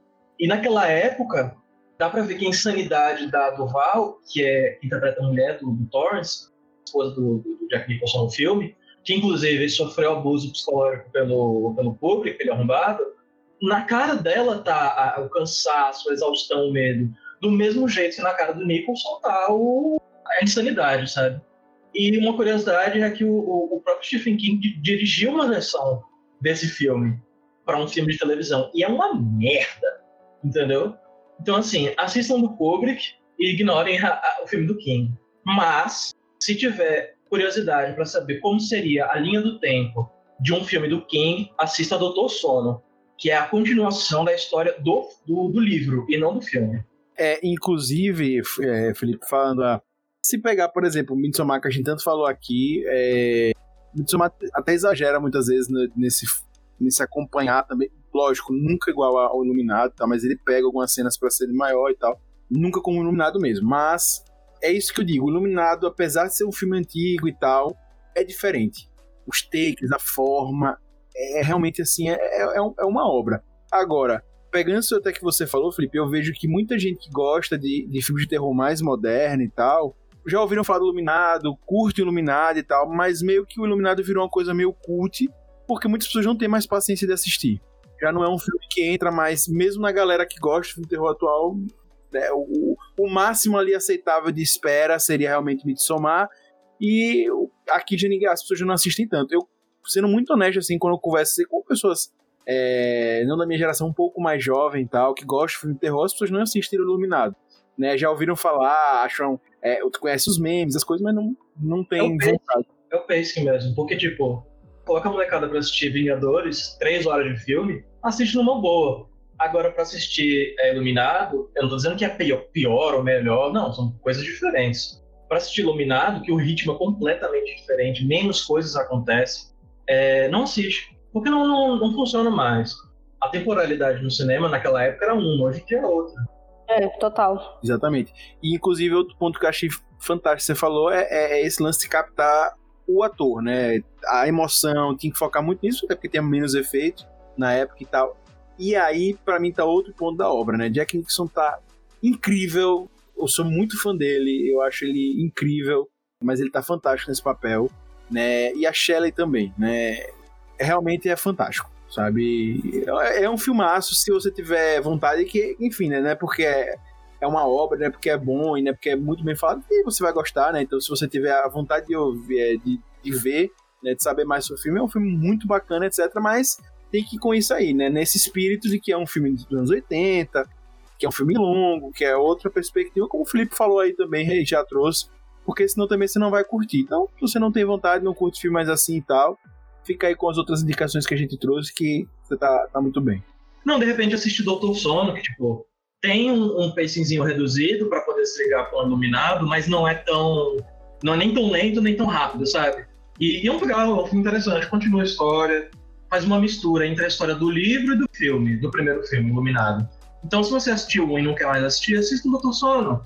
E você consegue assistir o Doutor Sono sozinho, sem precisar assistir Iluminado. E aí você vai ficar com a dúvida, vai ficar com com a curiosidade de saber o que aconteceu e talvez buscar Iluminado. Boa dica. Gente, tem um- uma criação de suspense aí sobrenatural do Iluminado, e muita gente até fica curioso, principalmente porque é uma cena clássica das meninas, das gêmeas que aparecem lá. É, e a gente tem um debate ali, enfim, que talvez o mal esteja na gente mesmo, né? Não vamos entrar muito nesse ponto aqui, para não né, entrar muito no filme dar spoilers, mas talvez esse seja o grande debate do filme. Que relação a gente pode criar entre a evolução do Jack dentro da casa, né, e a crescente tensão ali e rompimentos do véu? do véu, só pra deixar, tá? O pauteiro, intervenção do pauteiro. É tipo a questão da, entre aspas, da loucura e você começar a quebrar o véu entre a, o sobrenatural e, e o natural, entre aspas, né? Não que um seja concorrente do outro, mas enfim, acho que me fiz entender, né? Quem viu o Puxadinho Talks, quem ouviu o Puxadinho Talks, sabe do que a gente tá falando, né, Felipe? Se não viu, vá lá pro Instagram ou ouça aí no Puxadinho Cast, tanto faz. E aí, sem dar muito spoiler, gente? Vamos tentar aqui só resumir pra galera. É, então, eu acho que sempre fica muito dúbio, né, sobre o que está acontecendo lá, se é, se é um problema de, de loucura é, ou se é uma coisa sobrenatural. E o Stephen King, não só nessa obra, mas em outras, ele mistura, ele mistura muito esses elementos de que talvez o, o sobrenatural seja uma continuidade do- dos problemas materiais e vice-versa. Quando ele escreveu Iluminado, ele estava falando um pouco sobre o próprio vício dele em cocaína. É, ele substituiu por bebida, no caso, o Jack Torrance alcoólatra. E, em tese, as coisas que ele estaria vendo seriam por conta de uma, de uma vulnerabilidade que ele apresentaria, assim. Isso tem até um pouco no Doutor Sono, isso não é spoiler. Dizendo que a casa, a mansão, o hotel, se aproveita da vulnerabilidade das pessoas.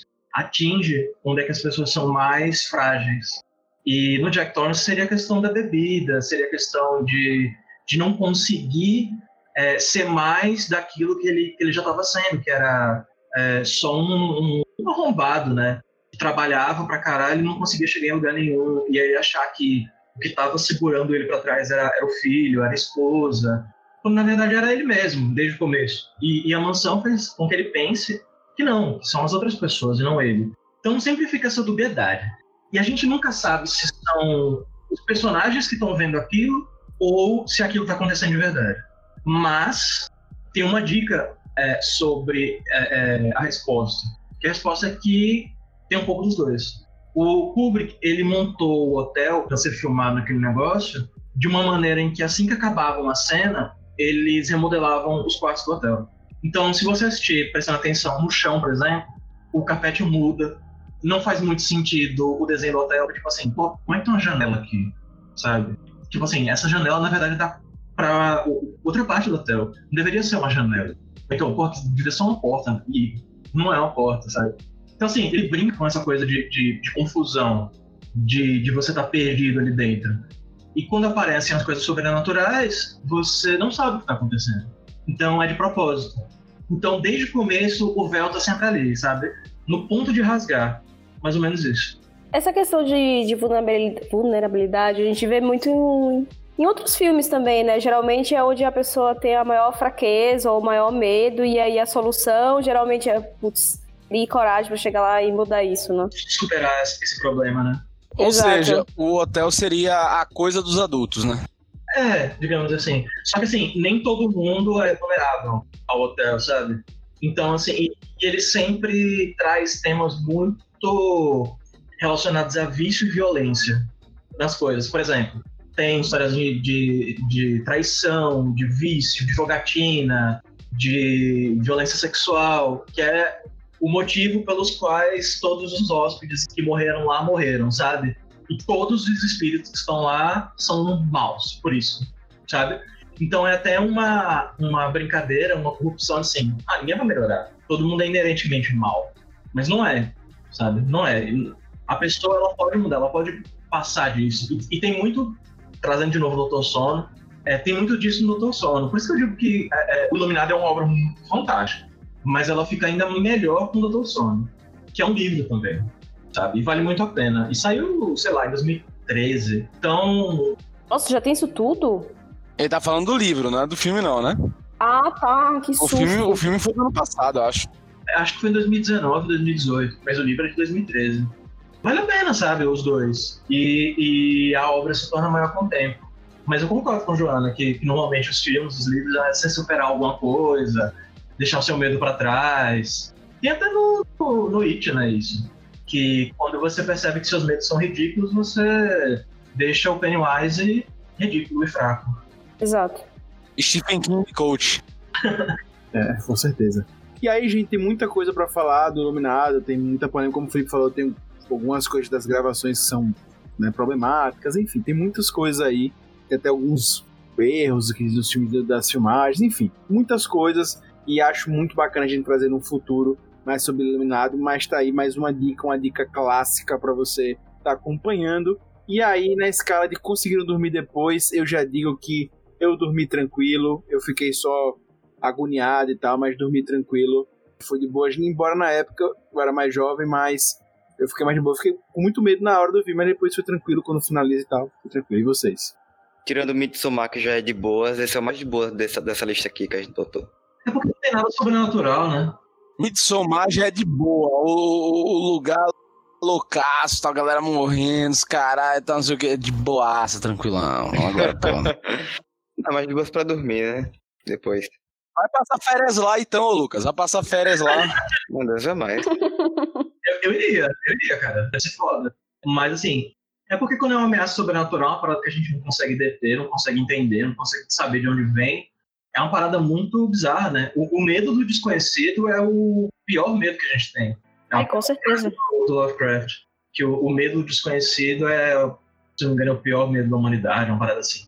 E quando é uma pessoa que tá louca, por mais que sejam as razões sobrenaturais, tipo, é só uma pessoa maluca. Foda-se, você tranca ela pra fora, fecha a porta do seu quarto e vai dormir, sabe? Exatamente. Ou chama, ou chama a polícia. É, eu prefiro não chamar a polícia, cara. Porque aí a pessoa louca eu tô chamando ela pra minha casa. Só pra fechar aqui pra vocês, o Hereditário, ele teve no Rotten Tomatoes a maior nota desses filmes que a gente falou aqui, da audiência e da crítica do Rotten Tomatoes, 84%, e da audiência 93%. Então, fica a dica aí. Vamos seguir agora para as indicações de hoje.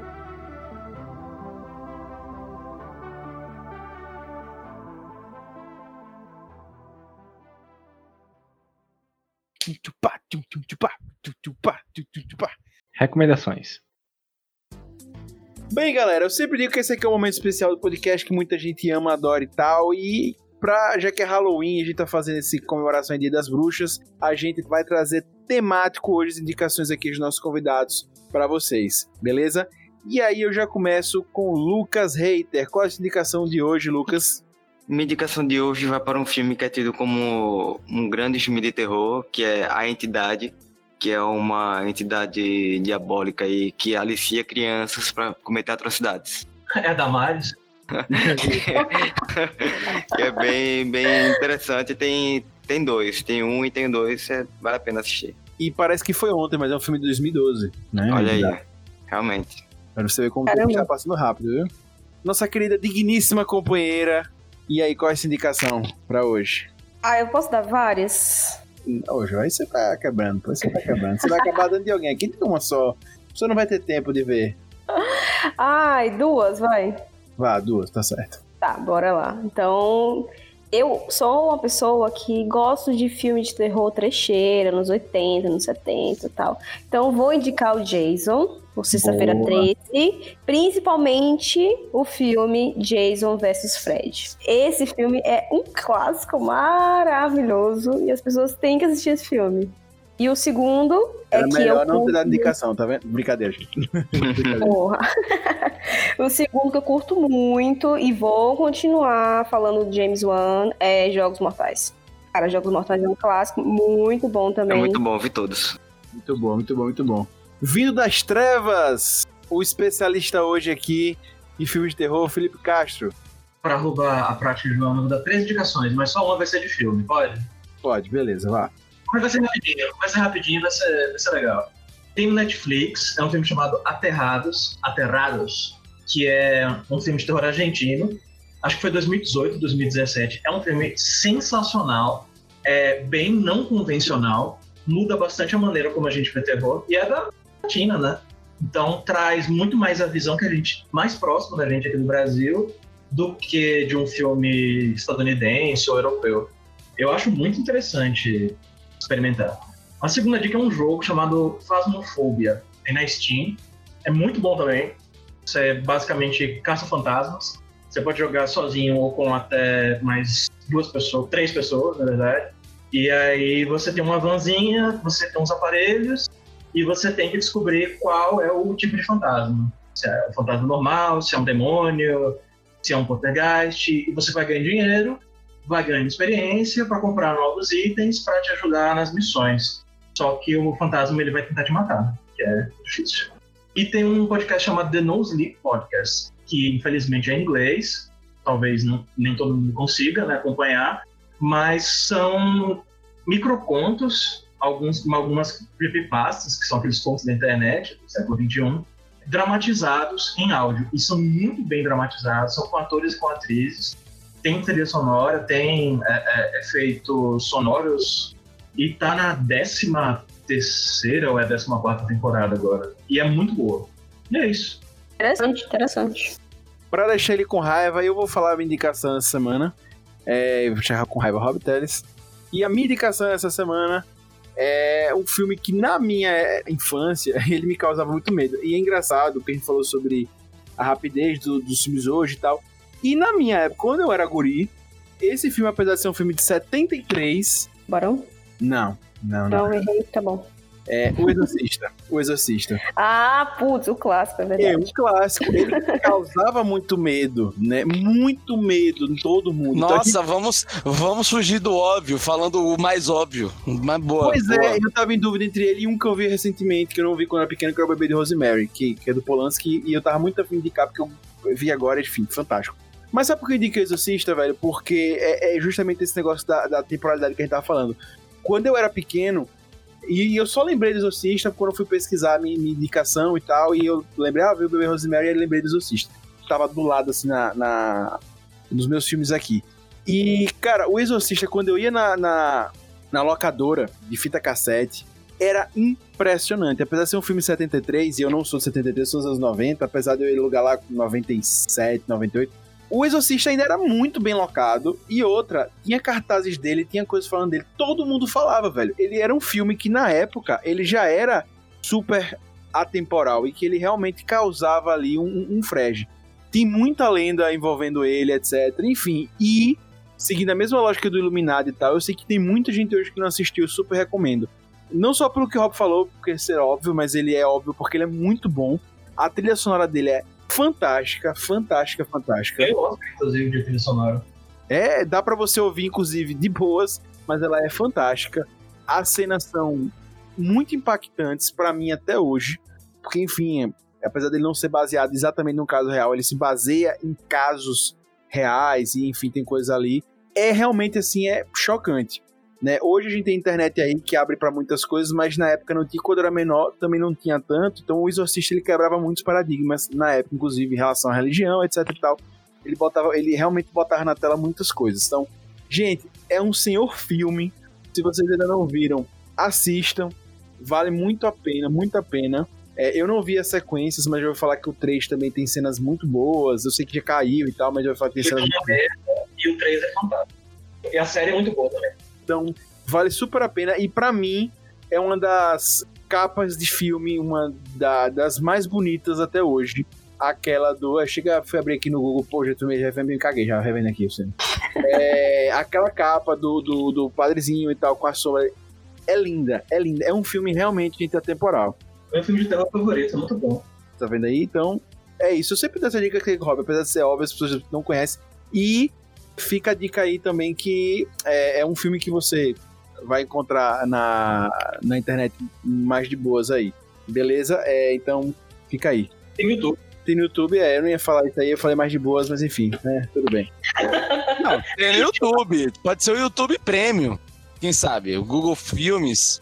Descubra, pesquisa. Bota no Google ele vai te dizer. Exatamente. Bota no Google que pesquisa você vai achar. Pois é. Eu não sei, gente, a relevância é, disso, mas pra você ver, Rob, como são, quando você bota assim, assistir o Exorcista no Google, aparece o Emily Rose, não, é como, como foco. Mas não tem o... É só algoritmo, é só algoritmo. Esse algoritmo tava dando isso aí. Tá, mas enfim. Beleza, é, eu sei que tem pra comprar no Google, na Apple e etc, mas pra assistir nos streams eu acho que tem que ser nos meus escusos mesmo. Beleza? Filmão, recomendação aí pra você. Rob Teles, dê nossa sua indicaçãozinha da semana. Então, é, como já foi dado o aval pra gente poder dar uma dica de filme, uma dica de quadrinho, uma dica de série, uma dica de peça de teatro também, eu vou. eu vou. Que brincadeira, de sacanagem.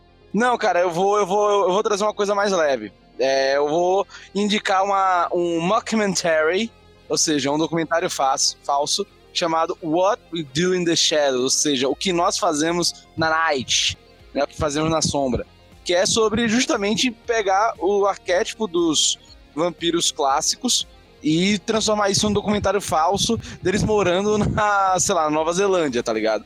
É muito bom do Taika Waititi e, cara, é muito engraçado. E se você pega as referências do- dos personagens que são, cara, é assim, é espetacular. É um negócio sensacional. E tá aí, é Halloween, mas Halloween não é só tristeza e noite sem dormir. É, pode ser também felicidade, pode ser também alegria e diversão. E a série também, que é muito boa. Olha aí. Pois é, galera. Fantástico, fantástico. Pra eu fechar aí as indicações e tal, queria indicar também um podcast, o República do Medo, que fala sobre filmes de horror de forma geral. Eu, são, são os brother. Brother e a sister. Um beijão pra você da República do Medo. É fantástico, adoro esse podcast, eu ouço muito, devoro ele, apesar de não ver filme de terror, é gente curioso, mas eu adoro ouvir eles, acho podcasts fantásticos. Já inclusive recomendei aqui no Puxadinho Cast, então vejam lá. Bem, galera, vamos chegando ao fim mais um episódio. Vocês viram aí nossas indicações pra vocês nesse Halloween, né? A gente indicou o Iluminado, o. A gente vai falar de paranormal, mas é. Muito bom. Também. É, pois é. Midsommar e Hereditário também pra você. E Invocação do Mal 1 e 2. Cinco filmes aí pra você procurar nos streams e assistir. A gente evitou os filmes escusos que eu e Rob acabamos indicando aí no, no- nas indicações. Mas, lembra você que vá lá, assista nos streams, vale muito a pena. Fantástico pra você atrás. E se você quiser assinar a Amazon, olha o link aqui embaixo, o link na descrição aí do seu player do podcast. Vale muito a pena e manda pra gente no contato arroba puxadinhogeek.com a sua opinião do podcast e também o que você achou desses filmes aí. Beleza? Vê se as nossas dicas foram boas, foram óbvias demais e, e etc. Passa a nossa dica aí, ano que vem vamos fazer outro especial e com certeza a opinião de vocês vai ficar muito melhor. Lembre sempre, o Puxadinho Cast é do Puxadinho Geek, está ligado ao Puxadinho Geek e você consegue encontrar o Puxadinho Geek no www.puxadinhogeek.com.br. Beleza?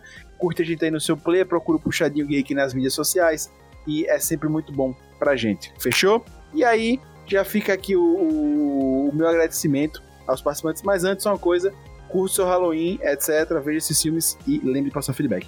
E aí, queria agradecer ao nosso querido Lucas Hater, o hater mais querido e mais hater do Brasil. Ao nosso querido Rob Palestrinha, mais uma vez aqui palestrando hoje. A digníssima companheira Joana, que apareceu aqui hoje, deu as caras, muito bom tê-la aqui. Volte sempre também. Felipe, vindo das trevas diretamente para vocês, nosso especialista hoje aqui sobre filmes de terror. Volte sempre, já disse lá, né, lá no início, volte sempre. Muito obrigado a vocês dois. Eles estão nas mídias sociais, só você pegar aqui também na descrição. Segue eles dois lá, vale a pena. Eles falam bastante coisa nas mídias sociais também. O jogo gosta de postar fotos de blogueira, então se você quiser ver blogueiragem, terror, é com ela mesmo. Pois é, galera, muito obrigado. E puxa daqui, puxa de lá, o puxadinho também é seu. Valeu!